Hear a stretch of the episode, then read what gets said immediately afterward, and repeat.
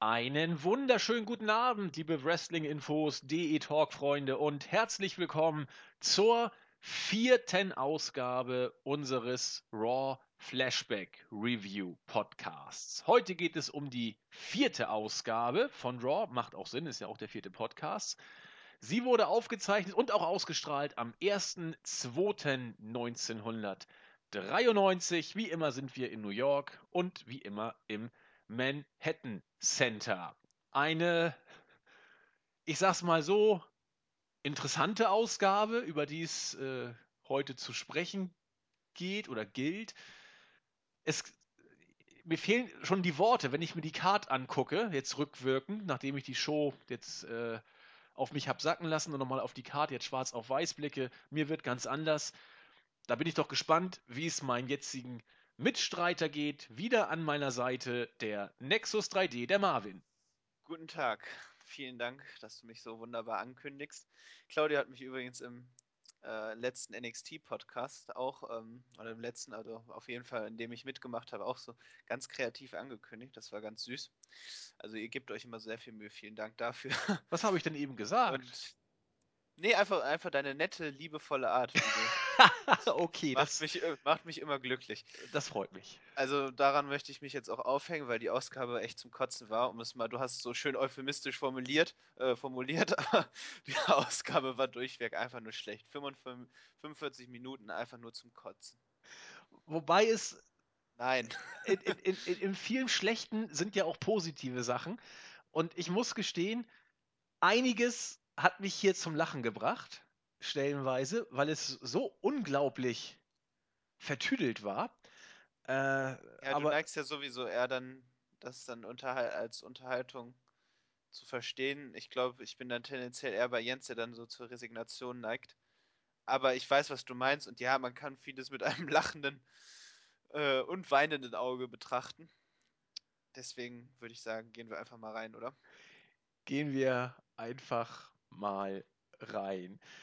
Ja, die vierte Ausgabe begann mit, ja, ich weiß nicht, was er damals sein sollte. Next Big Thing, Streak äh, um der Streak willen, Babyface, weil er over war, Babyface, weil er over sein sollte. Ich habe ihn immer scheiße gefunden und kann nicht mal genau sagen, warum. Tatanka hatte die Ehre, die vierte Ausgabe von Raw zu eröffnen und er trat gegen einen meiner absoluten Lieblinge aus der damaligen Zeit an. Ich habe es schon bei der ersten Ausgabe gesagt. Damien Demento. Dieses Match hat Tatanka seinerzeit relativ entspannt nach 4 Minuten 10 gewonnen. Wie heißt sein Finishing Move? Papoose to go? Aha. Ähm, ich habe das alles schon vollkommen verdrängt, diesen Wrestler. Das Match war so wie jedes Tatanka-Match eigentlich war. Alle Tatanka-Matches damals liefen nach einem bestimmten Schema ab. Äh, Gerade damals in der Zeit, wo eben noch mit Superstars die Stars gegen Jobber antreten durften. Wir haben das ja schon gesprochen. Superstars war damals eigentlich die Show, bei der das meiste passiert ist. Die Hallen waren auch größer, mehr Fans waren da. Das äh, kann man sagen, entspricht eher dem Raw von heute als die Raw-Ausgabe von damals der Raw-Ausgabe von heute entsprechen würde. So, so kommt es auf mich, äh, bei mir auf jeden Fall rüber. Und wie gesagt, so war es hier auch. Tatanka hat eben seine, seine Moves gebracht, ab und zu ein bisschen eingesteckt. Dann kam sein Kriegstanz, wo er dann irgendwie gar nichts mehr gesellt hat. Und das Match war vorbei. Die Streak geht weiter, still undefeated. Ich weiß nicht, wie oft das dann noch gesagt wurde. Mit, äh, äh war, der, war das jetzt sein Samoan Drop, den er da als Finisher zeigt? Ja, ich meine ja. Ja, weil, gut, ähm, weil Wikipedia bezeichnet ihn auch als End of the Trail. Ähm, aber ist ja auch egal, auf jeden Fall. Nee, nee, nee. Ich glaube, dieses, stopp, dieses Match hat er nicht mit seinem Finisher beendet, wenn ich jetzt nochmal so zurückblicke. In der Tat, das war nicht, sein, sein normaler Finisher war ja dieser, dieser Samoan Drop. Genau. So erinnere doch, ich das. Doch, doch, ich meine, doch, doch, ich meine, er hatte das mit dem Move gewonnen wenn ich das jetzt richtig rekapituliere. Aber ist ja auch letztlich egal. Nee, das ist wichtig. Guck doch ja? sonst mal nach und okay, ich laber weg. sonst ein bisschen über meinen absoluten ja, genau. Liebling nochmal rum. Sprich einfach mal über das Match. Ähm, äh, Damien Demento, wir haben ihn letztes Mal schon angesprochen, der freundliche Irre von nebenan, der mit irgendwelchen äh, Fellattrappen durch die Gegend läuft, vor, während und auch nach dem Match mit irgendwelchen Stimmen immer zu sprechen scheint, die ihm sagen, was er tun soll oder mit denen er versucht, Kontakt aufzunehmen, damit sie ihm sagen, was sie tun sollen. So richtig gebracht hat es nie was. Er war äh, bestenfalls Edeljobber, wobei ich ihn einfach nur klasse fand. Ich hätte ihn gerne mal in, in höheren äh, Kartregionen gesehen, aber es hat bei ihm nicht mal zu einem Entrance-Theme damals gereicht. Das hat mich sehr äh, verstört und äh, ich bedauere das auch, aber wie, wie dem auch sei. Ja, Tatanka. Genau, er hat tatsächlich mit dem äh, Samoan Drop, also mit dem End of the Trail gewonnen. Okay. Ich habe gerade nochmal nachgeschaut. Ähm, zu dem Match selber, also im Gegensatz zu dir bin ich jetzt Tatanga nicht so negativ eingestellt, aber auch um Gottes Willen nicht positiv. Ähm, ich finde, ähm, ja, er kaschiert seine limitierten Fähigkeiten eben mit seinem, mit seinem Hype. Also das Publikum, muss man ja sagen, geht steil bei ihm. Und das wird auch noch stärker in dem Laufe der nächsten Episoden. Ähm, gut, ähm, muss man jetzt einfach mal so unkommentiert stehen lassen. Wir haben ja in der letzten Review schon besprochen, dass die Maßstäbe des Publikums, nennen wir es mal äh, freundlich, äh, sehr, sehr schwankend beziehungsweise äh, ungewöhnlich sind. Das finde ich sehr schöne Adjektive. Perfekt. Schwankend und ungewöhnlich. Finde ich gut. So genau. besser kann man es nicht sagen. Ja. und ähm, ja, dementsprechend, also ich stehe ihm neutral gegenüber. Seine Matches waren nie gut. Ähm, aber ich fand es jetzt auch keine Katastrophe. Aber ich muss tatsächlich dir auch zugestehen, dass ähm, ich jetzt ähm, Damien Demento ähm, auch hier relativ unterhaltsam fand. Also ähm, ich habe mich langsam daran gewöhnt, auch an seine äh, obskure Art dann eben mit den Geistern oder mit wem auch immer er redet. äh, ähm, da habe ich doch dann im Vergleich zu Tatanga doch, nee, gehe ich da, äh, gehe ich da lieber mit Demento. ist mir dann irgendwie grundsätzlich doch sympathischer. Ähm, und nein, also als Opener, ja, okay, aber weiter einfach. Also so, es war belanglos und es diente natürlich dann nur eben wieder und dieses klassische Schema, was wir auch in den letzten Shows schon erkannt haben, die diente dann nur dazu, äh, Tatanka als Gegner aufzubauen, äh, als Wrestler aufzubauen. Und das hat er dann mit in vier Minuten gelang ihm das auch. Und gerade dann auch, was du angesprochen hast, dann, wenn er dann irgendwie seine seine fünf Minuten bekommt und dann da äh, äh, durch, den, durch den Ring rennt und unbesiegbar wird. Es zieht beim Publikum. Aber ich hätte mir lieber noch zwei Stunden ein Tatanka-Match angesehen, als, äh, als das, was dann jetzt als nächstes kam. Ja, so weit sind wir ja noch lange nicht. Ich muss noch mal bei Tatanka mich äh, kurz Achso, ja, also ja ich, bitte, bitte, bitte. Ich will auch gar nicht äh, bashen oder so oder, oder sagen, Tatanka ist doof er, er, war für seine Statur vielleicht sogar halbwegs solide. Ein richtig guter Wrestler war er nie. Das ist richtig. Seine Matches waren für mich auch nie wirklich gut. Das war auch nie abwechslungsreich. Also nee, es, genau. War, es lief immer nach dem gleichen Schema ab. Genau. Und ich will jetzt aber nicht sagen, öh, Tatanka ist, ist der letzte Dreck.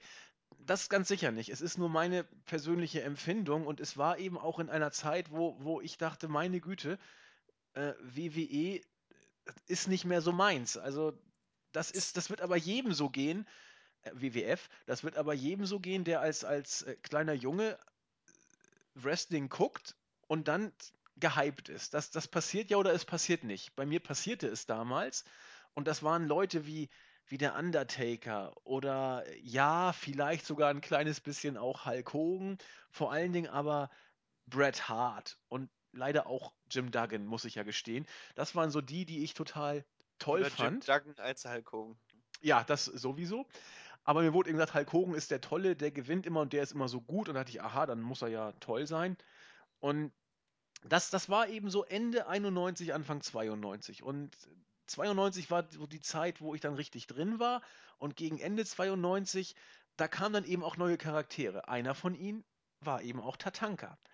Und das ist dann so die Zeit, wo man dann auch langsam merkt, hm, so richtig echt ist es wohl dann doch nicht was für mich damals, also eine Welt ist zusammengebrochen seinerzeit. Ich wollte es ja nicht wahrhaben.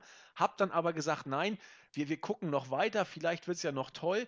Aber es wurde immer schlimmer. Und dann kamen solche Charaktere wie Tatanka dazu, der in, in meine damaligen Zurückentwicklungsphase, was Wrestling-Begeisterung äh, betrifft, reinkam, sodass man gar nicht sagen kann, Tatanka ist blöd, sondern dieser Eindruck ist eben sehr positiv, äh, sehr subjektiv, weil eben meine Wrestling-Leidenschaft damals eben schon ein Stück rückläufig war. Also nichts gegen Tatanka persönlich. Es, es passte nur so in mein Gesamtbild.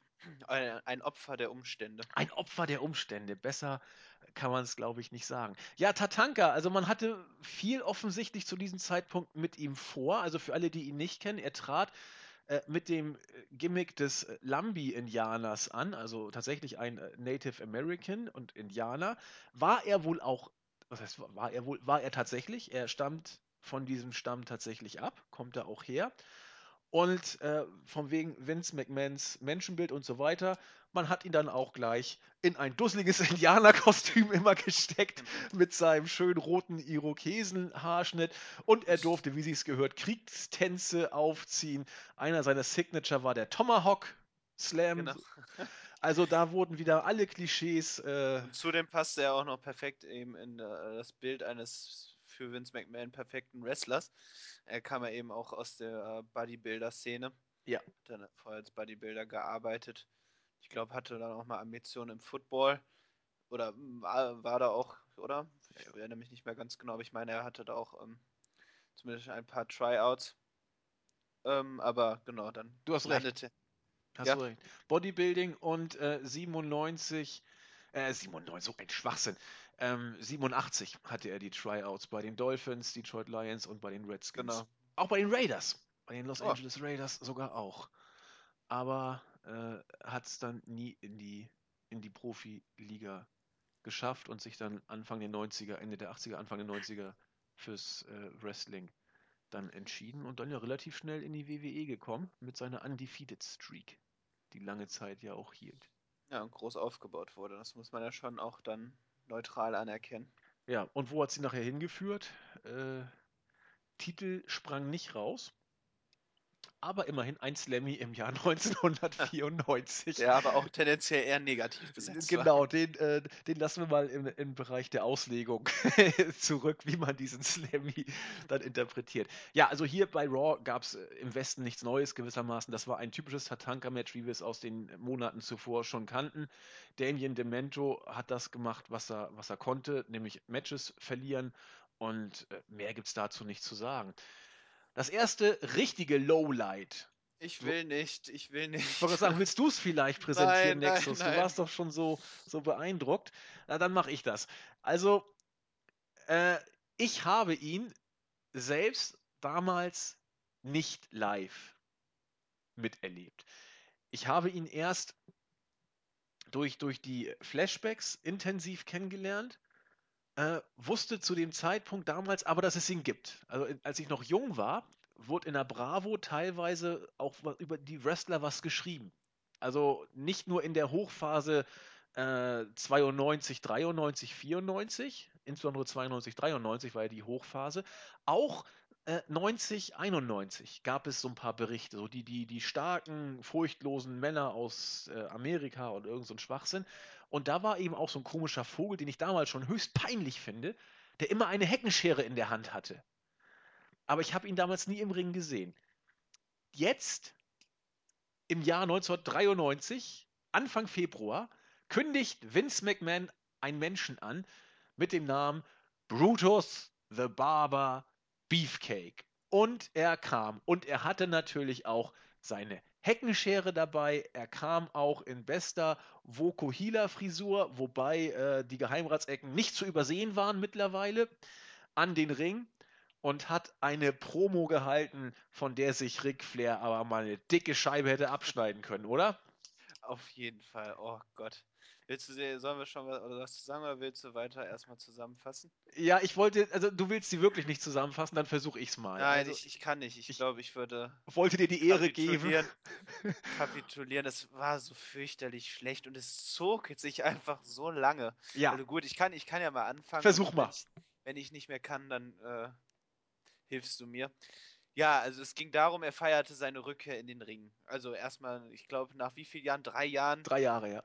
Abwesenheit. Und das hatte natürlich alles seine Gründe. Seine Gründe war ein dramatischer Unfall. Im, was hat er gemacht? Paragliding. Äh, genau, genau. Äh, nach einem dramatischen Unfall Ähm, sein ganzes Gesicht war demoliert. Er führt das dann auch ganz detailreich aus, wie dann sein Gesicht zerschmettert war und wie er dann, dann, äh, dann landete und ich glaube, äh, was erzählt er, gegen eine, gegen eine Frau geknallt sei. Dann, aber das reicht natürlich noch nicht in der Dramatik, sei dann während seiner Verletzung auch noch seine Mutter an Krebs verstorben. Seine Frau hätte ihn, äh, hatte ihn verlassen, ihm alles genommen, jegliche sein ganzes Leben war ein Scherbenhaufen. Also ich glaube, man wurde tatsächlich auch im Publikum dann Leute eingeblendet, die Tränen in den Augen hatten. Ja. Ähm, und ich war schon da war ich am Kotzen. Dann Warum aber, denn, Marvin? Warum denn? Da schüttet glaub, ein Mensch sein, sein Herz aus und, und geht mit seinen Ängsten und Nöten und Schmerzen ja, an die Öffentlichkeit. Ein, ich bin einfach ein kaltes Monster. ich habe jegliches Empathieempfinden verloren. Dann aber, als ich dann, äh, was ich dann äh, äh, herausstellte, eine, eine positive Sache hatte er noch im Leben. Und sein guter, wenn nicht bester Freund namens Hulk Hogan saß Tag und Nacht an dem Bett von ihm, an seinem Krankenbett, hat ihm die Hand gehalten und gesagt, Brother, du schaffst das. Und darauf lief dann eine bestimmt 10-minütige Promo. Da gucke ich mir lieber 20 Minuten Roman Reigns an, so schlimm war es. äh, äh, das war dann der Höhepunkt, dass sein guter und bester Freund Hulk Hogan an seiner Seite war, ihn ermuntert hat, ihm das Leben gezeigt hat, auch die schönen Seiten des Lebens. Er war an seiner Seite, hat gesagt, mach weiter, mein, mein Freund, und kämpfe. War Großartig. das so? Perfekt. zusammengefasst? Möchtest Perfekt. du noch was ergänzen? Nein, ich fand das, also, es hat mich zu Tränen gerührt, muss ich gestehen. Ich, ich, hab, ich bin aus dem Lachen nicht mehr rausgekommen, als Brutus tatsächlich sagte, ja, und als dann, als ich dann im Krankenhaus war, ich habe es gar nicht so richtig wahrgenommen, aber ich habe die Farben blau und rot gesehen und da wusste ich auch, er ist hier, ich spüre ihn und dann hörte ich auch seine Stimme, Brother, ich bin da. das war der absolute Knaller, die Promo des Jahres. Nein, ich weiß nicht, ganz ehrlich, wer hat sich denn diesen Scheiß ausgedacht? Ja, ich glaube tatsächlich Hulk Hogan. Also anders kann ich mir das nicht erklären. Ja, also so weiß ich nicht. Oder halt hat das Vince für eine gute Idee gefunden. Ich meine, zu diesem Zeitpunkt stand ja fest, dass Hulk Hogan wiederkommen würde. Das war ja zu dem Zeitpunkt mehr oder weniger Fakt.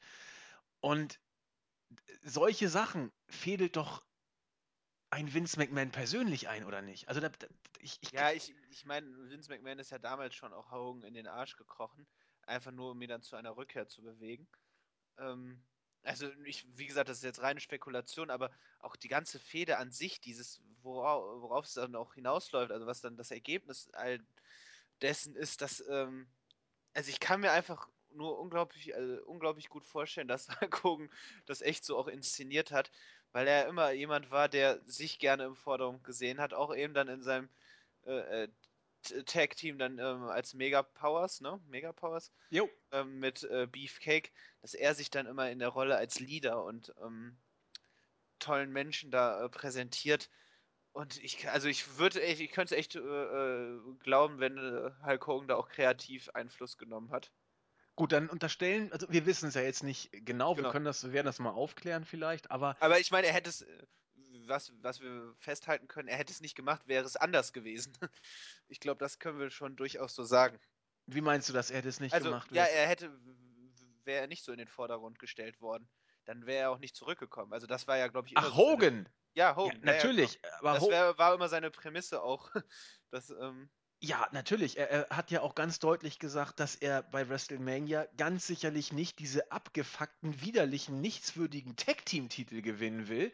Äh, das ist seinem, sei seinem Standing ja auch nicht angemessen. Äh, es war klar, er will sofort auf den WWE-Gürtel, äh, WWF-Gürtel gehen. Das war ja logisch. Und da werden wir auch bei WrestleMania dann noch drüber sprechen, wenn wir das dann Allerdings. reviewen.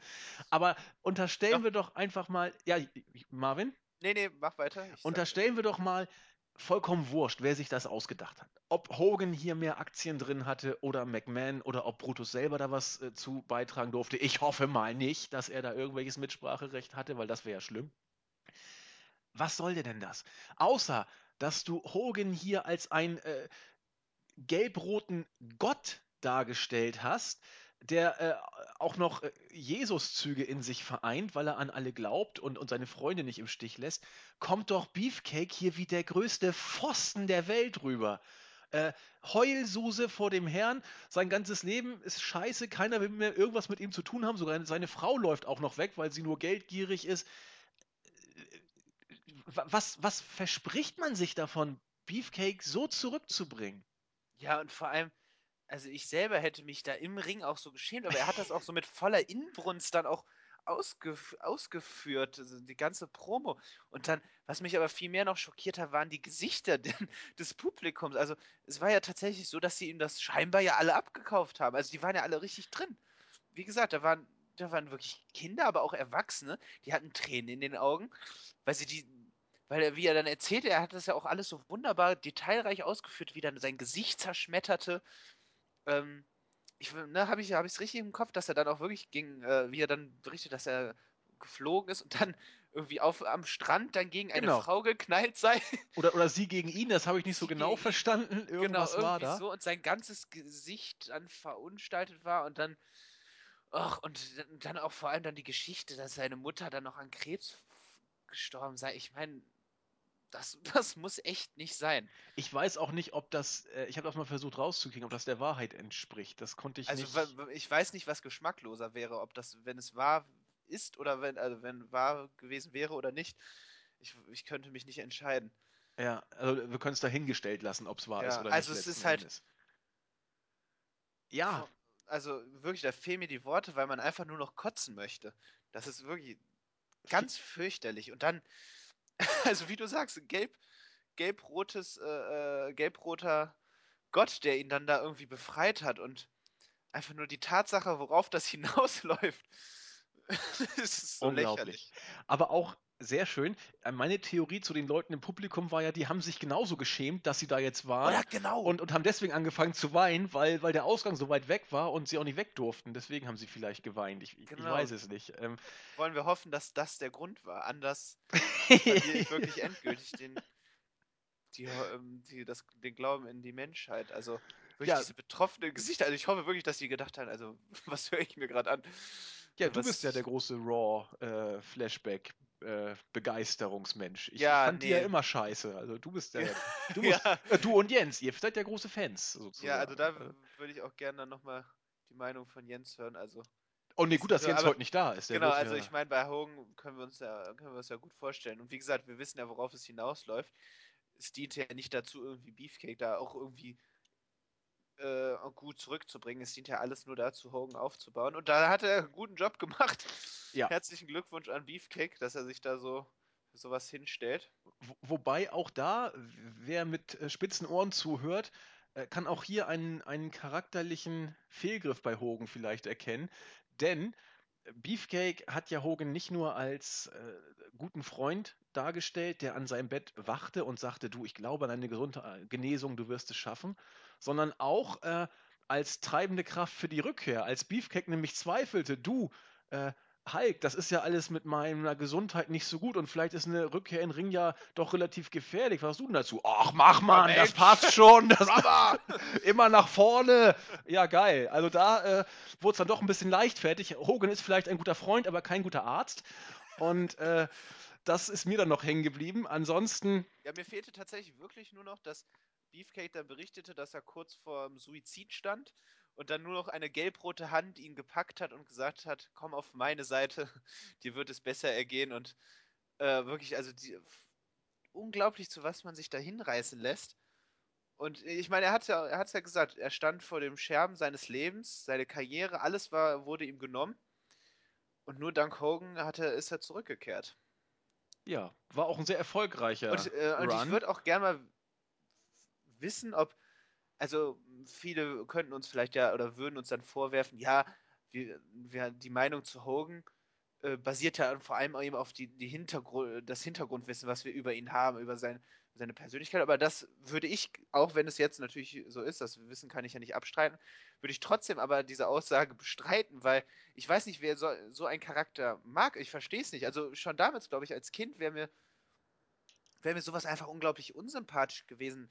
Oder oder bilde ich mir da jetzt was ein? Ich weiß es nicht. Also, wenn man ein bisschen drauf achtet, ist es ja, man muss ja wirklich. Also, ich finde, das ist offensichtlich. Ja, man muss ja wirklich blöd sein, nicht zu erkennen, äh, was hier gelaufen ist bei diesem Segment, nämlich die Glorifizierung von Hulk Hogan, um mal so ein bisschen seine Rückkehr zu teasen und ihn als, als was ganz Tolles zu präsentieren. Also ist unser Leben wirklich so erbärmlich und langweilig, dass wir uns mit einer Person identifizieren äh, sollen, die dermaßen heldenhaft dargestellt würden, ohne jegliche Ecken und Kanten. Ach also Gott, ja, äh, das, die meisten Religionen basieren auf solchen ja, Figuren. Also, äh, natürlich, aber ich finde es immer unglaublich, auf wie wenig dann den einzelnen Zuschauern zugetraut. Also auch bei John Cena ist ja das Gleiche, auch wenn in deutlich abgeschwächter Form. Also ich finde, äh, da gibt es nochmal Unterschiede zwischen Hogan und Cena, aber trotzdem, uns werden ja äh, als Identifikationsperson äh, oder Wrestler dann eben Charaktere vorgesetzt, die ja so dermaßen unrealistisch sind, dass es ja da gleichzeitig dann impliziert, dass unser Leben so trostlos ist, dass wir uns in solche Charaktere verlieren. Ja, nur, äh, äh, wie gesagt, es ist absolut äh, in die Augen springend, sozusagen. Es ist äh, eigentlich, wenn man ein bisschen drauf achtet, leicht zu erkennen. Wenn man ein kleines Kind ist oder ein, ein relativ junger Mensch, mag man vielleicht zur Schlussfolgerung kommen, oh, der Hulk Hogan ist ja ein ganz netter, dass er so für seinen Freund da war. Und, und was du gesagt hast, ist doch so offensichtlich. Ich meine, ganz viele äh, Menschen in der westlichen Welt äh, glauben an einen Menschen, der vor gut 2000 Jahren gelebt hat, lange Haare hatte und sagte, ähm, ihr müsst das, ihr müsst alle lieb sein und euch gern haben und dann kommt ihr in den Himmel. Nach drei Tagen ist er aufgestanden und in den Himmel gefahren. Und wer daran nicht geglaubt hat, wurde so um die, um das Jahr 1000 äh, unter lustigsten Methoden gefoltert und heutzutage wird äh, wegen so eines Menschen auch teilweise noch äh, Krieg geführt und äh, nicht nur teilweise und im Jahr 1100 kleine Kinder äh, losgeschickt, um das heilige Land wieder zu erobern. Das ist doch genauso krank. Scheinbar haben wir tatsächlich als Menschheit den Hang dazu, uns in solche skurrilen, obskuren Charaktere zu verlieren. Das es scheint wohl so, so zu sein. Aber wir sollten das hier nicht weitermachen, denn bestimmt haben wir auch Leute, die äh, religiös angehaucht sind. Wie gesagt, ich, ich, ich, respektiere das, vor allem jetzt, wenn wir kurz auf Religion eingehen, respektiere ich das. Ah, verstehe auch vielleicht teilweise so die Intention dahinter, um sich Halt, äh, halt zu geben. Aber beim Wrestling, jetzt bleiben wir mal beim Wrestling, wir führen ja keine religiöse Debatte, äh, habe ich kein Verständnis mehr. Da hört meine Toleranz auf, weil Hogan einfach unglaublich unsympathisch ist. Und ähm, da kann man, also da, da, in solche Charaktere möchte ich mich nicht, möchte ich nicht verlieren und möchte ich auch nicht sehen. Also da ja. sind wir dann wirklich. Ja, nee, aber da, also persönlich für mich, da sind dann wirklich lieber Wrestler mit Ecken und Kanten, die dann ja, nee. Nee, du hast ja recht. Nur damals war es eben so, Hulk Hogan war die Lichtgestalt der 80er, taumelte Anfang der 90er, äh, Steroide und so.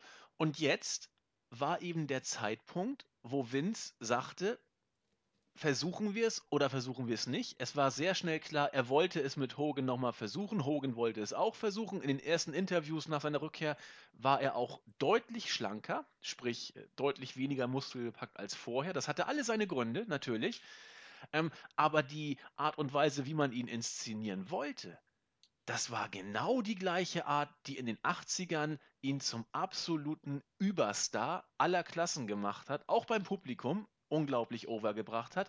Und genau auf diese Macke, mit allem, was daran blöd war oder unlogisch war oder widersprüchlich war oder was äh, Leute wie du jetzt auch total nachvollziehbarerweise äh, ätzend an Hogan fanden, genau auf diese Karte hat man 93 nochmal gesetzt. Und Aber da, das war damals schon ein Fehler. Also ich das, weiß nicht, genau. Dir, genau, ob dir ist das ja wahrscheinlich auch aufgefallen. Die Reaktion stehen in keiner Re Relation zu äh, den äh, Erwartungen, die man mit seiner, äh, äh die man mit seiner Rückkehr äh, hatte. Absolut richtig. Mit, man mit der Darstellung. Also vor allem finde ich, sieht man es bei WrestleMania. Da habe ich wirklich teilweise auch gef das Gefühl gehabt, dass viele einfach keinen Bock hatten. Ja. keinen Bock, ihn zu sehen. Und da waren dann vor allem, wenn er lässt sich ja auch dann immer noch so minutenlang feiern mit seinen, äh, mit seinen Publikumsinteraktionen. Und das Beste war ja, wenn ich kurz vorausgreifen darf, äh, als er dann äh, sein Match da ähm, mit äh, Beefcake gegen Money Incorporate da äh, ähm, hatte.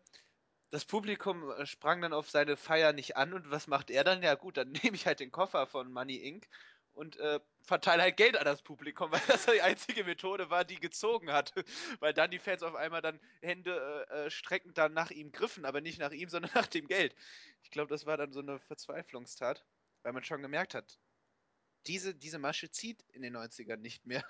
Aber das hat man da eben erst gemerkt. Und wir sind jetzt Anfang der 90er, wo Hogan also Hogan wollte Anfang das 93. akzeptieren. Nein, aber Vince wusste auch nicht, wie es weitergeht. Deswegen hat man es ja genau. erstmal so versucht und dann kam es genau wie du gesagt hast. Es wurde relativ schnell deutlich, dass die 80er vorbei sind und dass Hogan out of time war. Die, die Zeit war vorbei. Äh, der, der, der, der gelb-rote Heilsbringer, den wollte keiner mehr sehen. Aber nur in diesem Lichte der Vergangenheit wird auch die Promo von Beefcake äh, halbwegs erklärbar oder im Ansatz erklärbar. Man wollte es genauso weitermachen, wie es in den 80ern aufgehört hat. Und man hätte es auch schon wissen können. Rumble 92, da wurde Hogan ausgebuht dafür, dass er Sid Justice äh, eliminiert hatte. Wohlgemerkt. Da, da, da wurde es doch schon deutlich. Also da, aber wie gesagt, Vince hat es nochmal versucht und wie du sagtest, es wurde ein Rohrkrepierer mit Hogan. Aber. Obwohl er das Leben von Beefcake gerettet hat. Ja. Ihr emotionslosen Schweine habt ihn nicht geliebt. Das war also das Highlight der Show gleich zu Beginn gewissermaßen. Danach geht es nur noch bergab. das nächste Match des Abends war ein Tag Team Match. High Energy, Coco Beware und Owen Hart traten gegen äh, Jobber Inc. an. Iron Mike Sharp und Van Cruz. Nie was von den Leuten gehört. Keine Ahnung. Äh, Mike Sharp habe ich zumindest schon mal gehört, aber. Das Match war auf jeden Fall trotzdem nach anderthalb Minuten vorbei und äh, ich habe mir gerade Platz genommen und mir mein Bier aufgemacht. Da haben die beiden sich schon feiern lassen. Äh, hast du mehr gesehen? Ähm, oh, ich sehe gerade, dass Mike Sharp äh, vor, äh, vor, gar nicht allzu langer Zeit verstorben oh, ist. Oh, gerade eben, ja. 17. Januar. Mhm. Sehe ich auch gerade. Ähm, nee, zu dem Match braucht man nicht viel sagen. Also, ich mag High Energy, vor, also vor allem, weil ich äh, Owen Hart mag. Und äh, ich fand, fand, die funktionieren als Tag-Team auch immer ganz nett. Ähm, aber eineinhalb Minuten, da gibt es nicht viel zu sagen. Also da kann man, ist jenseits von gut oder schlechter, kann man jetzt nichts Nee, das denke ich auch. Ganz nett trifft es eigentlich ganz gut. Ich fand High, High Energy waren auch so ein Tag-Team, das eigentlich auch keiner wirklich brauchte. Nein, also, brauchte niemand, aber war trotzdem unterhaltsam, aber die, äh, der Split war dann auf jeden Fall für Owen Hart das Beste. So. Ja, das ist richtig. Das, das Coco äh, Beware war damals semi-over, hatte seine Zeit dann ja auch Ende der 80er, in Anführungszeichen, seine Zeit gehabt. Schade, dass er seinen Papagei nicht mehr mitgenommen hat. Stimmt. War, das Aber die Klamotten werden in Erinnerung bleiben der beiden und äh, oh Gott, fürchterlich. Es geht nicht besser weiter. So waren die 80er. Doch, es geht besser weiter. Entschuldigung, ich habe mich zu früh festgelegt. Das nächste Match, der Hammer. Denn wir wissen ja, Doink the Clown hat ja mit Crush damals eine Fehde gehabt, war also entsprechend gepusht und er musste antreten gegen die eine Hälfte der, der damaligen Natural Disasters. Auch einer meiner absoluten All-Time-Favorites. Doink the Clown trat an gegen Typhoon. Typhoon, äh, seinerzeit vorher bekannt noch als Tugboat, auch ein überragendes Gimmick. Der freundliche Hulk Hogan-Freund aus dem Hafen, der den Schlepper gemacht hat, so ähnlich wie Popeye in XXXXL ungefähr. Äh, hat nie so richtig gefunzt, das Gimmick. Dann äh, turnte er heel und wurde als Typhoon dem guten Earthquake an die Seite gest gestellt. Als absolutes Heel-Team gestartet, wurden sie dann nachher, äh, ich weiß gar nicht, ob es ein gewollter Turn war. Es, sie sind irgendwie so reingerutscht in die Face-Rolle, hatte ich das Gefühl. Ich weiß es aber nicht mehr genau. Es ist reine Erinnerung, die ich da äh, preisgebe.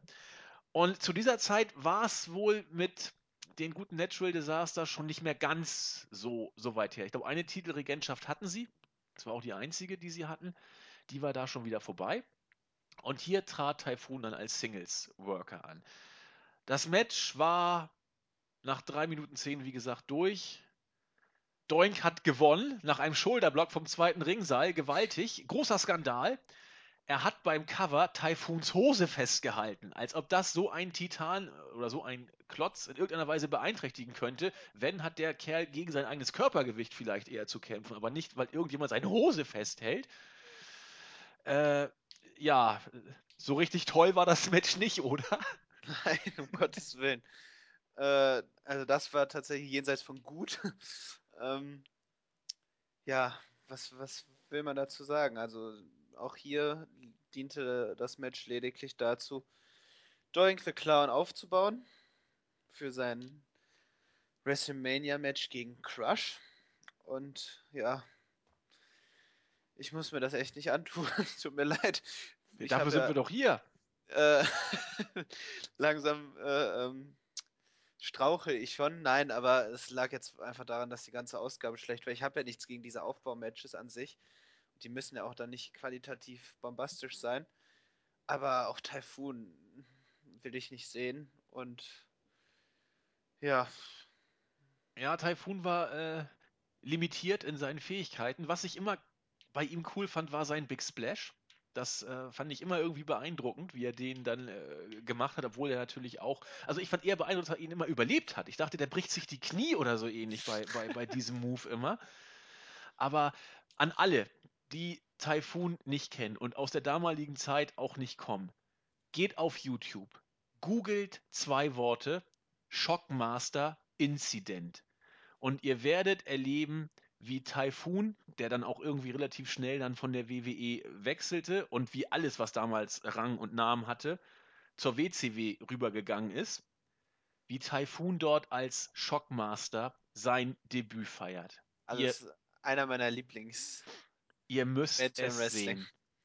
Äh, ein, ein Kollege hat damals mal, oder ein, ein, ein, ein, äh, Kommentar auf YouTube war äh, frei übersetzt, selbst wenn das, was da passiert ist, nicht passiert wäre, wäre es trotzdem das peinlichste Debüt aller Zeiten geblieben. Und mit dem, was da passiert, äh, absolut, das absolute Highlight oder eins der Highlights der Wrestling-Geschichte. Ihr werdet danach verstehen, warum er relativ schnell danach seine Karriere beendet hat.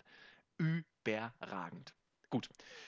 Damit waren wir hier durch und ja, traurig ging es auch weiter, denn kurz vor dieser Raw-Ausgabe ist einer der ganz, ganz großen äh, des Sports oder dieses Sports verstorben, nämlich André the Giant. 46 ist er, glaube ich, geworden. Also nicht wirklich alt. Und wenn man bedenkt, dass dieser Kerl wenige Wochen, Monate vor seinem Tod noch im Ring stand. Und auch das ist vielleicht ein ganz interessanter Tipp für YouTube. Googelt mal oder bei YouTube Andre the Giant Last Match oder sowas. Es ist erschütternd, was da damals mit Andre the Giant körperlich los war. Trotzdem, er war noch im Ring und hat Matches gewirkt, aber das kann man eigentlich schon nicht mehr Matches nennen, was da gelaufen ist. Irgendwann hat sein Körper dann, wie gesagt, gestreikt. Es gab den Ten Bell Salute für ihn und ja, traurige Geschichte. Viel, viel zu früh gestorben, aber äh, der Mann hat es tatsächlich bis zum Ende noch gemacht. In Japan wirkte, im Ring. Wirkte auch äh, sehr sympathisch, auch in Interviews. Tatsächlich eine sehr traurige Sache und eben auch ein Meilenstein in der Geschichte des Wrestlings. Ähm, ja, braucht man nicht viel zu sagen. Aber irgendwie trotzdem dann, als man das gesehen hatte, ich hatte das gar nicht auf dem Schirm, dass das zu dieser Zeit passiert ist, ähm, war dann irgendwie trotzdem dann nochmal auch, ja, berührend dann zu sehen. Gerade diese Videos, die dann nochmal so einen Rückblick auf die Karriere werfen. Ja, ich, ich fand Andre the Giant, also ich unglaublich. Also ich fand den klasse. Das war, das war kein, kein guter Worker. Wie denn Ach, da, auch? Da, da, brauchen wir gar nicht drüber reden. Die Matches, also Hulk Hogan gegen Andre the Giant, das sagt alles. Aber ja, es hatte eine besondere Intensität. Ja, also den, ich habe ich hab ihn immer gemocht. Äh, als Heel fast noch mehr als als Face, weil ja auch ein überragendes Babyface war eigentlich. Also, äh, wie du sagtest, den, den musste man einfach sympathisch finden. Genau, D ja. Das war auch, glaube ich, ich, ich, gut, ich kenne ihn ja nicht, aber das wirkte auch irgendwie so gar nicht aufgesetzt, sondern der war einfach so, hat auch gutes Geld mit dem Wrestling verdient, äh, hat dann da in Japan sich äh, gefreut, weil er da noch größer war sozusagen und die haben ihn da angehimmelt. Da gibt es auch lustige Fotos mit, mit Hulk Hogan, wie sie Bier trinken waren. Das weiß ich nicht. Äh, ja, hatte was, das ne? war einfach ein Charakter, den man, äh, oder ein Wrestler, den man sympathisch fand, weil er auch einfach authentisch wirkte. So in seiner Art, wie er das übermittelt hat. Und das fehlte mir bei Hulk Hogan komplett, um das jetzt noch ein bisschen neutraler zu sagen.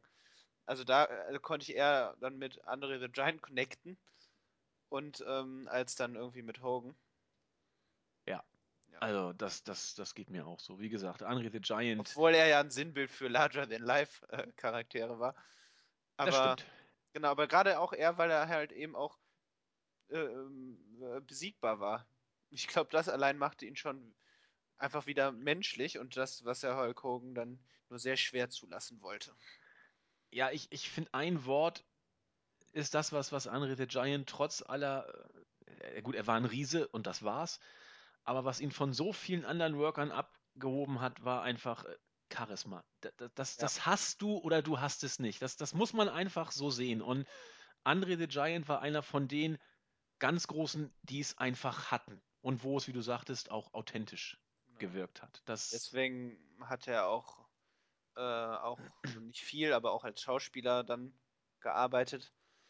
Ähm, und ich glaube, aber du hast recht, Charisma, das war einfach, das konnte man, das hat man oder man hat das nicht und das war auch ausschlaggebend dafür, dass man ihn sowohl lieben als auch hassen konnte. Und wenn man sich sein, sein letztes Match oder die letzten Matches anguckt, also in, in Japan, wie gesagt, trat er an, da gibt es auch so einen YouTube-Mitschnitt, das, das tut einem richtig weh. Also ich meine, auch bei den letzten Flashbacks, die ich geschrieben habe, da tat es einem auch schon weh, wie er dann da 89, 90 äh, noch in den Ring geprügelt wurde und da mehr schlecht als recht, wo man froh war, dass er überhaupt noch heil aus dem Ring dann, mehr oder weniger heil aus dem Ring dann noch rausgekommen ist. Aber bei diesen Matches dann in Japan, kurz vor seinem äh, Tod, ja, bei das, All Japan Pro ja, Das, das tut so weh, das zu sehen. Er, er kann sich kaum noch bewegen, versucht dann gegen Ende ein, ein Pseudo-Elbow-Drop anzusetzen. Das, das, das kann man eigentlich als. Das kann, er setzt sich wie ein alter Opa hin, fast, muss man sagen. Das Match war dann vorbei und das Publikum äh, ist, hat Standing Ovations gegeben. So nach dem Motto: Scheiß drauf, du bist hier und, und wir können jetzt nicht weiter den Respekt zeigen, als dass wir jetzt lautstark applaudieren, dass du, dass du da bist. Und so war's. Der, der hätte, ist egal, was der gemacht hätte, die, die Leute haben ihn einfach geliebt. Das ist also ganz, ganz große, nicht nur körperlich, ganz große Gestalt äh, im Wrestling-Business. Gut. Weiter geht's. Die nächste große Gestalt im Wrestling-Business, auch viel zu früh verstorben, trat dann im nächsten Match an. Yokozuna, die neue große Gewalt aus dem Osten, ja, angeblich aus dem Osten, hatte ja den Royal Rumble gewonnen und war jetzt auf dem Weg nach Las Vegas. WrestleMania 9 hatte da ja das Titelmatch gegen den Champion Bret Hart und war auf dem Weg dahin erstmal alles aus selbigen zu räumen. Diesmal war der Gegner Bobby DeVito. Keine Ahnung, wer das war. Hast du mal nachgeguckt? Ich habe noch gar nicht nachgeguckt. Ja, ich, ähm, doch, doch, ich hatte mir das mal vor ein paar Wochen schon mal durchgelesen. Also der hatte da noch ein paar, ähm, jetzt schaue ich nochmal nach oder verwechsel ich den jetzt gerade. Ähm, nee, der hatte, glaube ich, nochmal ein paar Rollen dann auch später in anderen Ligen. Der trat dann bei ECW auf ähm, und auch drei Jahre ähm, sehe ich gerade bei Ring of Honor. Ui. Von 2002 bis 2005. Da hat er äh, die Carnage Crew gegründet mit seinem langjährigen Freund, lese ich gerade Locke oder Locke. Wie, wie ähm, wann ist er denn geboren worden? Äh, der ist geboren 72. Also Auch relativ jetzt, jung. Ja, genau, der ist jetzt 44. Genau, und dann ähm, ganz vereinzelt tritt er auch noch äh, bei Indie-Shows auf, aber das ist tatsächlich nur noch selten. Okay. Hat sogar 2006 nochmal eine Rückkehr zur WWE gefeiert, als äh, ECW neu aufgelegt wurde. Und ähm, trat dort als Macho Libre an. Aha. Mhm. Und genau, hat in einem äh, Squash-Match gegen den äh, Sandman verloren. Und, Ui. Ja, genau, und das war mehr oder weniger dann mit seinem letzter Auftritt. Alles genau, klar. also jetzt keine große Karriere in keiner der Ligen, aber er, hat, er kam trotzdem schon rum. ich will das Wort ja nicht sagen, weil es so verschrien ist, äh, fast kann man sagen, ein Jobber, was in keiner Weise, ich, ich finde das Wort nicht negativ, ganz im Gegenteil, ein guter Jobber ist, ist, ist Gold wert. Das, das, da bleibe ich auch bei. Ähm, ein guter Worker, der äh, in den Ligen unterwegs war und Matches bestritten hat, um Stars overzubringen oder gut aussehen zu lassen. So kann man es vielleicht im, im Ansatz dann formulieren. Hier war es ähnlich. Gegen Yokozuna hat er nach zweieinhalb Minuten verloren. Das Match lief wie, wie immer, Banzai-Job. Das Einzige, was hier eigentlich eine gewisse Relevanz vielleicht hatte, war die Tatsache, dass mal wieder telefoniert wurde von den Kommentatoren. ich liebe es, ich muss es nochmal sagen. Ich finde das so herrlich, dass, ich weiß nicht, die wirken, tun so, als ob gerade das Telefonat erfunden wurde, nur, nur um zu zeigen, dass es technisch möglich ist, während des Matches zu telefonieren. Und genau, diesmal war dann dein, dein Held, dein Held der Kindheit, dein Held der Kindheit, Jim Duggan am Apparat, richtig? Ja, exakt. Jim Duggan war da, hat wie immer nur Unfug erzählt, aber ähm, hat deutlich gemacht, dass er jetzt gegen Yokozuna antreten möchte. Keiner hat es geschafft, ihn bis jetzt von den Füßen äh, zu schmeißen und er wollte das versuchen. Na doch, der erste ähm, nein, Man hat es geschafft. Nein, er ist auf die Knie gegangen. Er ist nicht. Er ist. Nee, nee, nein, nein, nein. Das ist. Der ist hingefallen. Ja, aber nicht, weil der Macho ihn umgehauen hat, sondern weil Yokozuna so. äh, selber äh, ins Taumeln gekommen ist. Da habe ich auch nochmal drauf geachtet. Das wird, da wird da nochmal differenziert, ja? Ja, ja, feine Differenzen okay. kommen da, aber sonst hätte ja der Macho den Elbow-Drop gar nicht ansetzen können vom obersten aber, Seil. Ja, stimmt, oder? Ja. Doch, gut, doch. Ich, ich halte halt mich da an dich. Hm. Ich bin mir relativ sicher. Und äh, ich weiß noch, Gott war ich dumm. Ich war mir sicher, dass Jim Duggan mit dem mit der Rückendeckung des amerikanischen Volks hier eine Chance hätte haben können, Yokozuna auf eigenem Boden zu schlagen. Gott war ich bescheuert. Aber ich war jung. Ich, ich dachte wirklich, er, er könnte es schaffen. Aber ich war ganz, ganz, ganz klein. Und ich, jung und brauchtest das Geld. Ich weiß gar nicht, ob, ob das dann bei Raw nachher stattfand oder bei Superstars. Nee, das war bei Superstars. Schade. Ich bin durchgedreht damals. Dann können wir es ja auch vorgreifen eigentlich, wenn es bei Superstars genau, ja, war. ja, ich, ich hatte nämlich auch dann erst gedacht, dass es vielleicht bei Raw kommt, hatte mich schon gefreut, aber nee, nee, ich meine, man hat da nur einen Rückblick gesehen, wie es dann bei Superstars vonstatten ging. Ich glaube, es war tatsächlich so, also jetzt machen wir mal kurz einen Seitenblick. Dieses äh, hier angekündigte Aufeinandertreffen kam dann auch.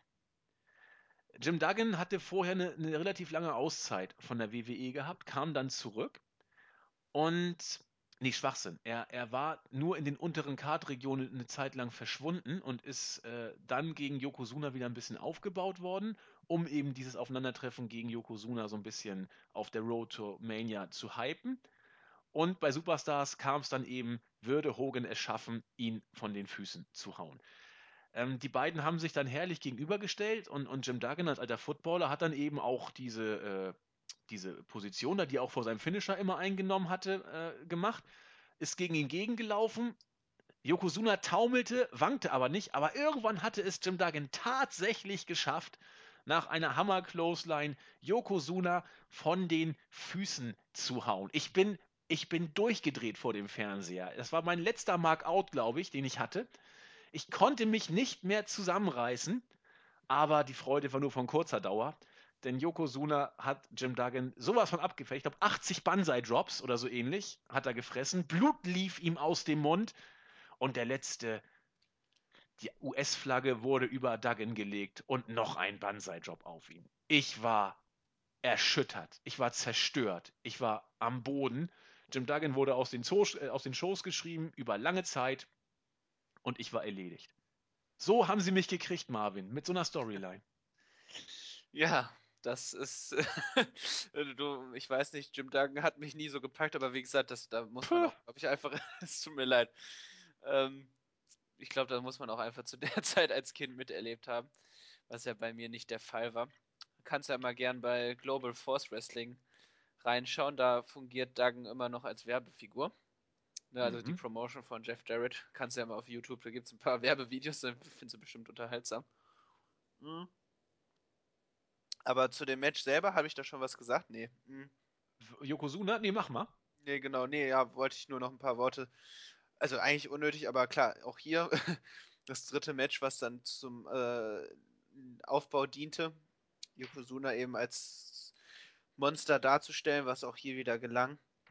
Und auch als Übergangsfehde mit Daggen fand ich das sehr angenehm und äh, wurde auch nett aufgebaut mit diesem Telefonat. Und wie du gesagt hast, es funktionierte, zumindest bei dir. Und äh, nach dem Match war der, war der Hass auf Yokozuna wahrscheinlich deutlich größer noch, oder? Ich habe Yokozuna damals als Top-Heel sowas von ernst genommen. Ich dachte auch schon beim Rumble, wer soll ihn denn schlagen? Der ist doch, der ist doch so fett, den kriegst du doch nicht übers oberste Seil. Wie, wie soll das denn gehen? Ich habe Yokozuna von vorne bis hinten gekauft. Muss, ich, ich war ein kleiner Junge, also das, das muss man immer auch im Hinterkopf haben. Aber ich habe Yokozuna gekauft. Genau, da muss man ja auch einfach mal lobende Worte finden. Der Aufbau ist super. Und ich war auch nicht der Einzige. Als diese äh, Challenge da bei Superstars kam zwischen Duggan und ähm, Yokozuna, die ganze Halle ist ja durchgedreht. Ja. Also ich habe es zumindest, ich habe es jetzt nicht nochmal geguckt, aber so rückblickend, ich werde mal auf Rückblick, YouTube gleich ja. mal gucken. Ich glaube, die, die Halle ist, ist, ist, ist durchgedreht. Auf jeden Fall. Und jetzt, da kann man ja auch da wieder so den, äh, ähm, die Verbindung zu Hogan schaffen. Man hat alles versucht, um ihn nochmal over zu bekommen, denn ja. ich meine, sollen wir vorgreifen? Und sagen, ja, bei WrestleMania 93. Ich meine, jeder kann die Ergebnisse sich angucken. Also, klar, klar, hau rein. So sieht es an, genau. Also Bret Hart wird ja gegen Yokozuna dann eben um den Titel äh, antreten und verliert. Wer kommt? Unser amerikanischer Held Hulk Hogan. Ungefragt. Der quasi, ungefragt, der quasi aber auch dann noch von Bret Hart genötigt wird, dann äh, gegen Yokozuna anzutreten. Wobei, vielleicht sagt Bret Hart auch nur, geh weg von mir, ich will dich nicht haben. vielleicht haben wir es einfach nur nicht richtig ja. verstanden. Fass mich nicht an, du brauchst mir nicht helfen. Und ähm, genau, und dann kommt unser amerikanischer Held und kann nach, äh, kann Yokozuna besiegen, nachdem er so gut aufgebaut wurde und wirklich, ja, wirklich als unbesiegbar äh, dargestellt wurde und man es ihm auch abkaufte hat er eben nach seinem legendären äh, Leg Drop da äh, besiegt und dann den WWF-Titel in den Händen gehalten. Und das war dann, wie lange? Ein paar Monate der Aufbau dann für die Cuts. Für die Cuts, in der Tat. Aber dazu kommen wir in den Details dann auch noch später. Aber wie gesagt, der, der Aufbau war super. Yokozuna, man hat seit seinem Debüt bis WrestleMania eigentlich alles richtig gemacht, was Yokozuna angeht. Aber na gut, WrestleMania ist eben WrestleMania. Damit war dann dieses Match auch vorbei und Vince McMahon hat ein Interview geführt mit den aktuellen Tag Team Champions. Money Inc., bestehend aus dem Million Dollar Man, lange bekannt und lange bewährt. Ich glaube, zu ihm muss ich auch nicht viel sagen. Ähm, und IRS. Zu dem muss man eigentlich auch nicht viel sagen. Äh, eins meiner ich habe so viele Lieblingsgimmicks aus der Zeit. Meine absoluten Lieblingsgimmicks, der freundliche Finanzbeamte von nebenan, der die Steuern eintreibt und, glaube ich, jede Promo mit den Worten beendet hatte, Pay your taxes. Bei der Survivor Series, if you wanna survive, pay your taxes. Äh, bei WrestleMania dann, ja, WrestleMania ist toll, da gehen alle viel Geld aus in Las Vegas, aber Pay Your Taxes, absolut großartig. Ich fand den immer klasse, egal ob er damals im Tag-Team war und sogar in den 80ern mal kurzzeitig Tag-Team-Champion, ob er als IRS dann antrat. Ich weiß nur nicht, ich sehe keine Ähnlichkeit zu Bray Wyatt und Bodellis. Oder nee, kannst du keine erkennen? Nee! Also ich finde, man kann es zumindest erahnen. Also so. Okay. Also vom Gesicht her, finde ich, kann man schon da die Verbindung, Verbindung schaffen. Okay, dann also äh, ja. achte ich da nochmal drauf. Also wie gesagt, er ist für alle, ja. die es nicht wissen, der Vater von Bray Wyatt und Bo Dallas. Äh, aber bei Bo Dallas und äh, Bray Wyatt kannst du es schon erkennen, oder? Natürlich, deswegen frage ja, ich mich ja, ja auch, äh, wer war bei seiner Frau, als er immer auf Tour war? Das ist ja so eher der Gedanke. Ja, ne, vielleicht solltest du dann nochmal recherchieren. Ich recherchiere mal.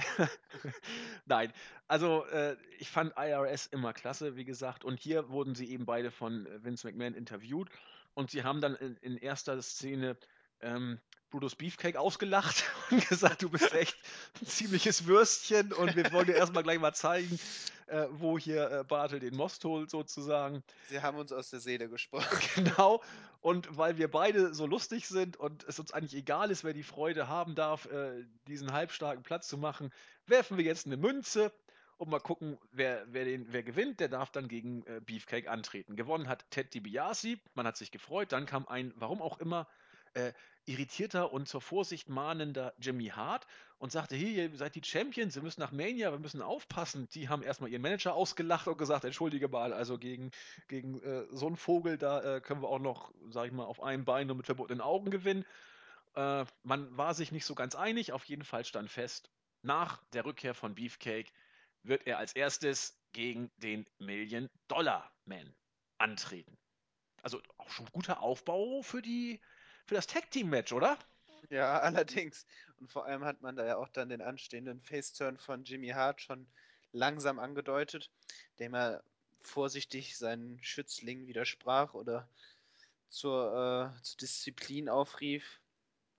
Ähm, ja, aber das fand ich tatsächlich, war dann auch mit so das wirklich die einzige positive Sache an der Show. So einfach weil das beide gute Redner sind. Ja.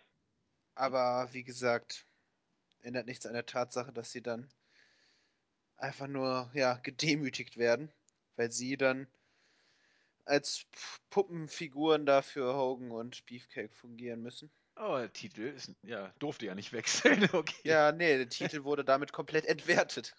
ja, stimmt. Weil Ach, ja. will ja keiner haben. Ach, schöne Sache. Okay, Main Event Time und hier wird es nochmal richtig schön trashig. Lex Luger, beim Royal Rumble haben wir ja sein Debüt erlebt. Ich erinnere nochmal an, an Bobby Heens äh, Ekstase äh, anlässlich der Muskelpräsentation. Jetzt sollte er zum ersten Mal tatsächlich ein Match bestreiten. Er trat an gegen Jason Knight, später bei äh, ECW recht erfolgreich, durfte sogar mal den, äh, die Television Championship halten. Kennen einige von euch vielleicht auch. Hier wurde relativ schnell, relativ kurzer Prozess gemacht nach dem äh, Running Forearm. Was für ein Finishing Move äh, hat Lex Luger dann sein Debüt mehr oder weniger deutlich und schnell gewonnen.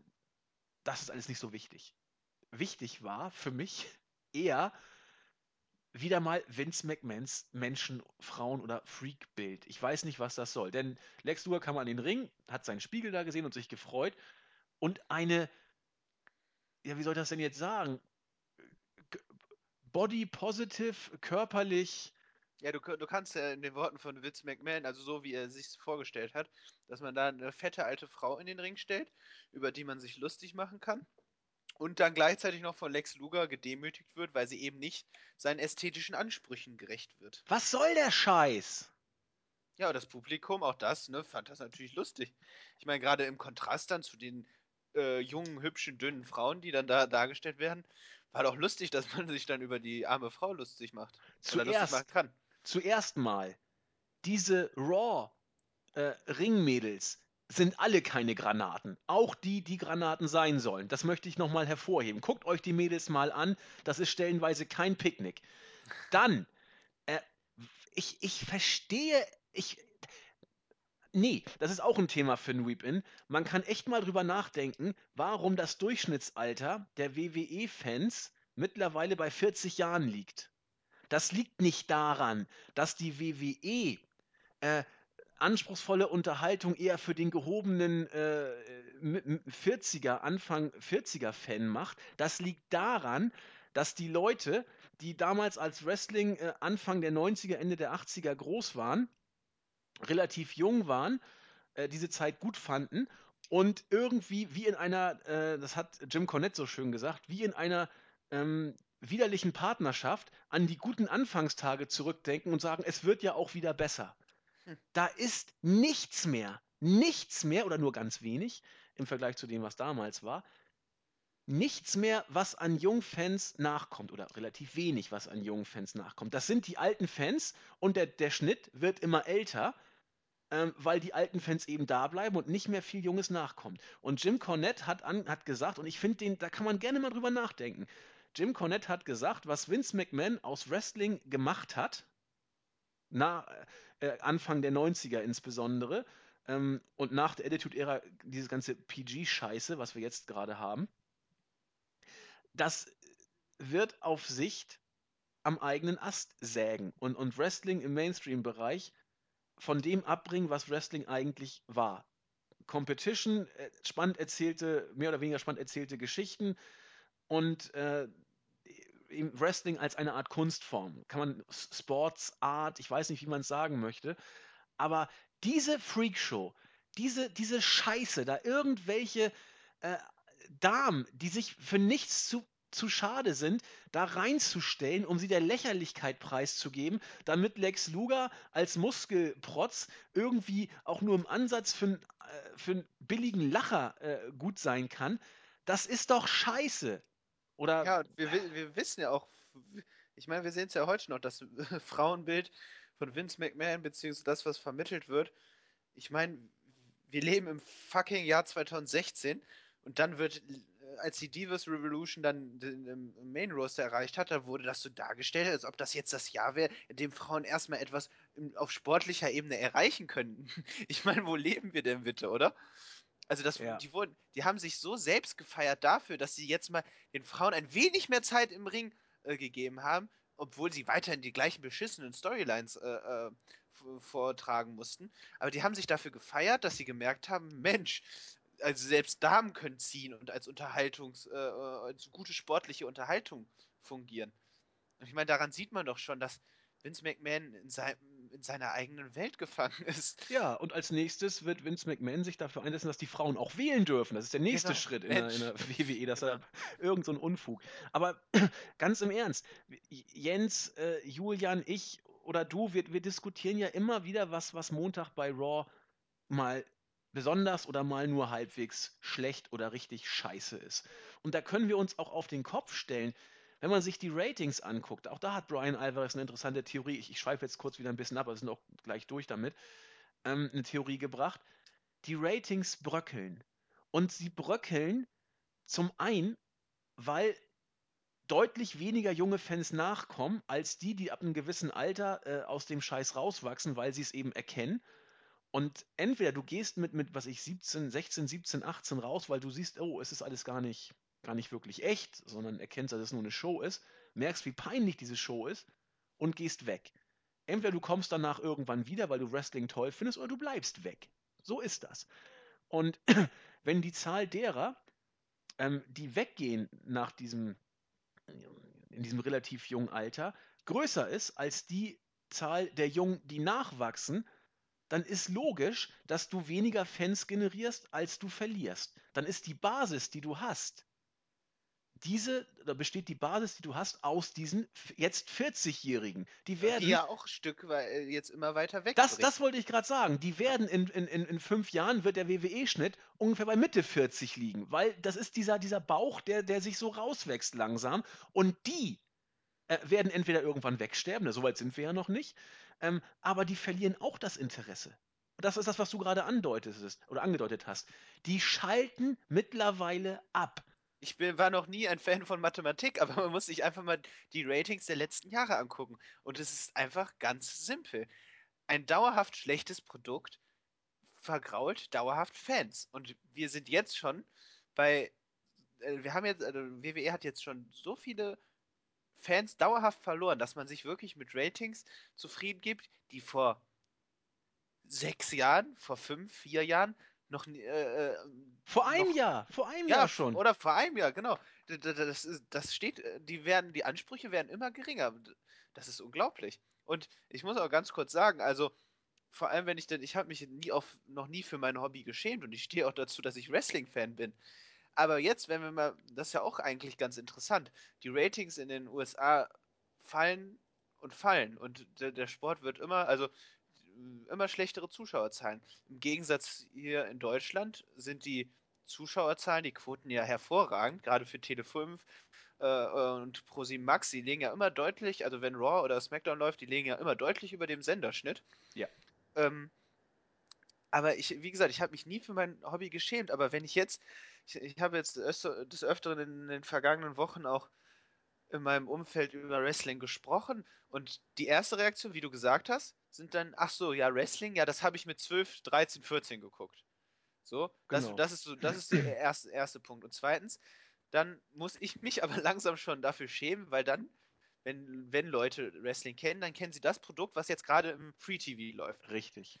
Und dann, und dann denke ich mir, wird es für mich persönlich als Fan auch von der WWE, nicht nur vom allgemeinen Wrestling, sondern auch von der WWE, kann ich einfach nicht mehr argumentieren, warum man sich sowas angucken sollte. Exakt. Und, denn, ähm, ja. Nee, sag. Denn wenn du siehst, worunter WWE Wrestling hier in Deutschland einzuordnen ist, und ich frage dich, ist das eher Sport oder Trash-TV? Wo würde ja, man so. Ja, da gibt es gar keine Diskussion im Moment. Und deswegen bin ich äh, tatsächlich auf einem Punkt. Ich behalte die Tatsache, dass ich Wrestling äh, also immer noch faszinierend finde, mal schön für mich im Moment. Das sind ein paar, die das wissen äh, hier im, im Board und so, äh, aber ihr kennt mich ja alle nicht. Also ich werde einen Teufel tun, morgen zur Arbeit ins Büro zu gehen und zu sagen, oh, also, fand ich ja super, wie Roman Reigns gestern da äh, bei Raw und so weiter. Ich würde mich erschießen, Freunde der Sonne. Also, denn in der Tat, Wrestling wird hier als nichts weiter wahrgenommen als Unterschichtenfernsehen. Und guck dir doch mal die Storylines teilweise an. Das ist ja nicht äh, groß überraschend. Und wenn du dann siehst, wo diese Scheiße angefangen hat, oder das, das ist in den 90ern. Gerade hier. Gerade genau. hier. Die, da wird die, der Grundstein gelegt. Die fette Frau, die durch den, äh, die sich im, im, Bikini durch den Ring packt äh, und ein Schild hochhält, damit der, der Muskelschönling sich aufregt. Freunde, das ist RTL-Niveau. Da gibt es auch gar keine Diskussion bei dem Punkt. Und da kann ja, man, man kann auch nicht mehr gegen argumentieren. Nein. Das geht nicht mehr. Und da kann man auch noch so sagen, in den 80ern, ja, war, war auch nicht alles Gold, was glänzte. Richtig. Aber wie wurde denn Andre the Giant gegen Hulk Hogan 1987 aufgebaut? Ähnlich wie, wie, wie Muhammad Ali gegen George Foreman. Also als ein großes Ereignis wo, wo auch eben noch, natürlich, es war alles Show, ist ja alles richtig und konnte man auch nicht so ernst nehmen. Aber es wurde, ja es wurde ja. versucht, ein, ein Sportereignis aufzubauen. Und es hat ja auch geklappt. Da waren ja, was ich, 90.000, 80.000, ja, 90 wird ja die Legende sein, 92.000 oder so waren da und, und haben sich ein Ast gefreut, als Hogan Andre the Giant äh, gebodyslammt hatte. Da kann man über Hogan alles Mögliche sagen, aber die Art, wie man es damals noch inszeniert hat, ist doch eine ganz andere als diese Unterschichten-Scheiße, die Anfang der 90er teilweise losgegangen ist. Genau, also wie gesagt, ich führe das öfter Diskussion und da hat auch jemand gesagt, ja, also ist das ungefähr wie Berlin Tag und Nacht.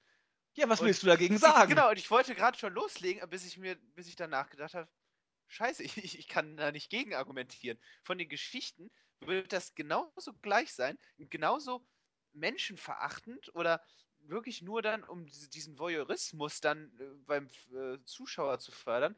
Und das hat nichts mehr mit dem Wrestling zu tun, was ich liebe. oder wofür ich wirklich auch dann meine Zeit opfer.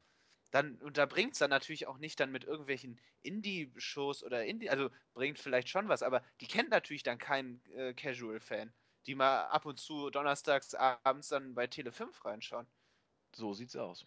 Genau, genau das, ist, das ist, ist der Punkt. Das ist, ja. Und dass die WWE hier in Deutschland gerade zu einem ungeahnten Höhenflug oder einen ein sehr beachtenswerten Höhenflug ansetzt, das muss A noch überhaupt nichts bedeuten. Ähm, und, und B, das Publikum, äh, naja, Entschuldigung, ich will jetzt hier keinem zu nahe treten, äh, Gott bewahre, aber ähm, das sind ja im Zweifel Nein, ich, ich lasse es. Das ist gemein. Das ist, das ist auch vielleicht zu schwarz-weiß ja, gemalt. Das, genau, das ist. Äh, ich will auch gar nicht die Fans, die sich das anschauen, äh, bewerten. Ich glaube, da, da, das, dazu haben wir gar nicht das Recht Richtig. dazu, uns irgendwie dann über andere zu erheben. Es geht einfach nur darum, was präsentiert wird. Genau. Wie, wie man die, sich. Das, die, die das machen, finde ich, sind äh, äh die Personen, die man anprangern soll. Genau, wie man sich selbst darstellt, aber auch wie man im anderen Teil auch wahrgenommen werden möchte. Da, da, liegen ja auch schon Welten zwischen, aber egal, wir, wir schweifen davon ab. Ich wollte eigentlich nur darauf hinaus, was damals dieses kleine Segment mit der dicken Frau im Ring, eigentlich nur ein kleiner Gag. Da finde ich, liegt die Wurzel dessen, was im Moment zu so einer großen Krise geführt hat. Und sein, ja, Marvin? ja, und viele werden uns jetzt wahrscheinlich auch vorwerfen, dass wir diese, dieses wirklich eigentlich wirkt ja banal, dann äh, so aufbauen. Aber dich hat es ja schon im Vorgespräch auch so aufgeregt und ich finde, äh, das ist unser gutes Recht, weil das einfach, wie du sagst, die Wurzel dessen ist, was dann uns in den nächsten Jahren auch erwarten wird. Und, und schauen wir doch mal zurück. Ähm, oder anders, schauen wir mal auf, den, auf das jetzige Durchschnittsalter, 40. Wann sind diese Fans zur WWE gekommen? In der Attitude-Ära. Und die Attitude-Ära war nichts, was Vince wollte. Die wurde Vince aufgezwungen, er hat mitgemacht, um, den, äh, um die Monday Night Wars zu gewinnen, letzten Endes. Er war gezwungen, er, er, konnte gar nicht mehr. Die Stars waren alle bei der WCW, die, die, großen Stars der, der 90er. Äh, er musste mit, mit dieser äh, Scheiß-Pup-Fick-Kacke-Variante und, und, und ganz gewagten Matches kommen. Und das hat ja auch geklappt. Aber stell dir nun mal vor, es hätte keine WCW gegeben. Die Attitude-Ära muss man ja, wenn man ja diese Shows aus Anfang der 90er sieht, ähm, als ein Einschnitt sozusagen sehen zwischen dem, was hier Anfang der 90er, was wir gerade reviewen, losgegangen ist und mit PG in einer abgeschwächteren Form wieder weitergeht. Die Attitude-Ära war nichts, was Vince inszenieren wollte. Nee. Das heißt, es wäre, hätte es die Attitude-Ära geblieben, genauso weitergegangen bis heute. Genau. Ja, oder er hätte sich tatsächlich so weit heruntergewirtschaftet. Ich meine, damals, 96 dann, oder 95, ich habe jetzt die Zahlen nicht ganz Ja, in dem Dreh, genau. Genau, schrieb er auch rote Zahlen. Es war ja, er konnte man, Verträge nicht mehr erfüllen, er konnte Bret Hart nicht mehr halten ähm, und, so, und so weiter. Also das war ja dann wirklich auch dramatisch und wer weiß, ob es nicht dann eben, äh, ob nicht dann eben eine andere Liga untergegangen wäre, eben dann die WWF. Ja, da hat nicht mehr viel gefehlt, letzten genau. Endes. Und dann kam und eben dieses Wunder der Attitude-Ära.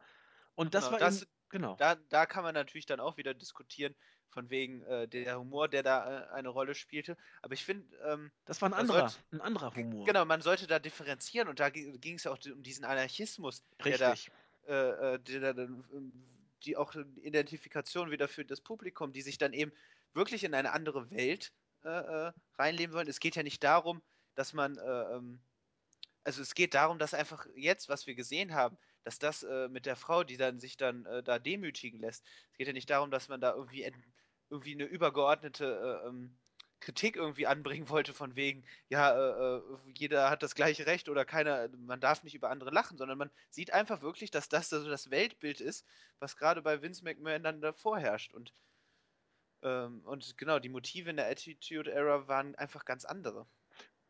Exakt. Und deswegen, um das kurz abzuschließen, glaube ich, die Art und Weise, wie Wrestling gerade zu der Zeit gebuckt wurde, wo wir die, die alten Flashback Raw Reviews gerade machen.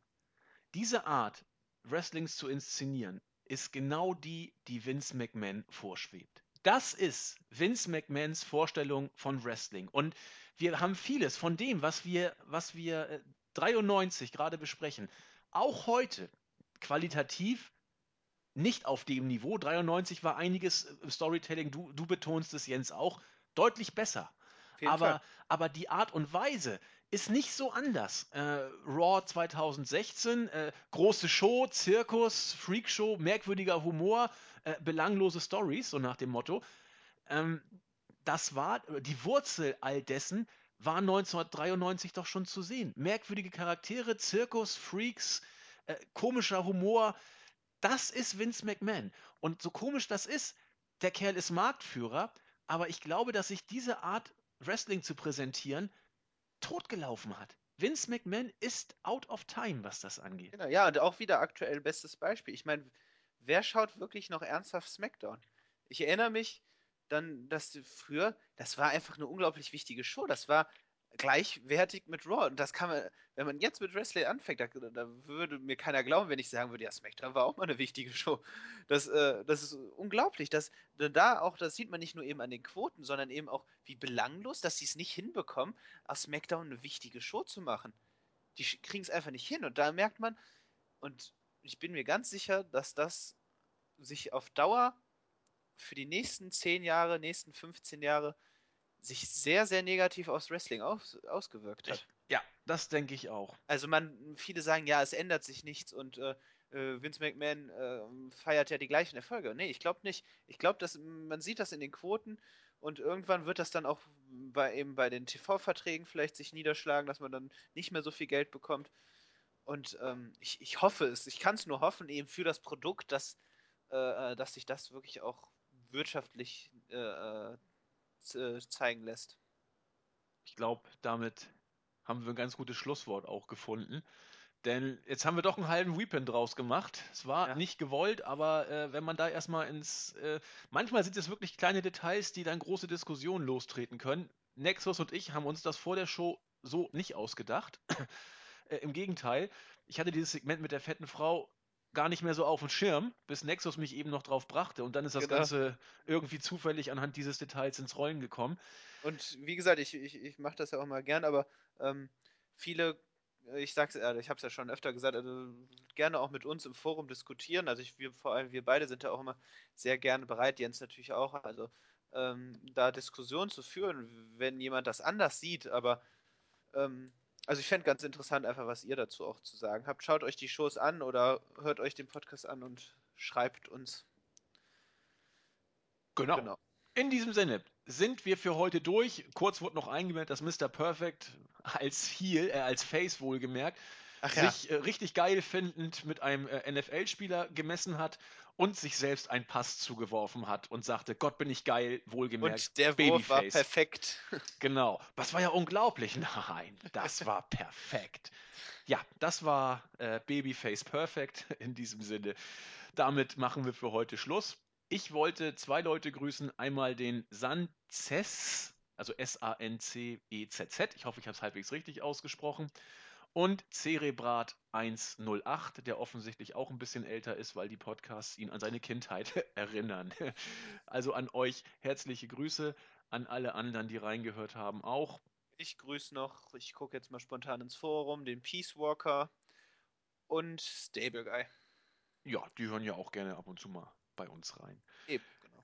In diesem Sinne, schön, dass ihr so lange durchgehalten habt. Wir machen weiter und in diesem Sinne, bis zum nächsten Mal. Tschüss.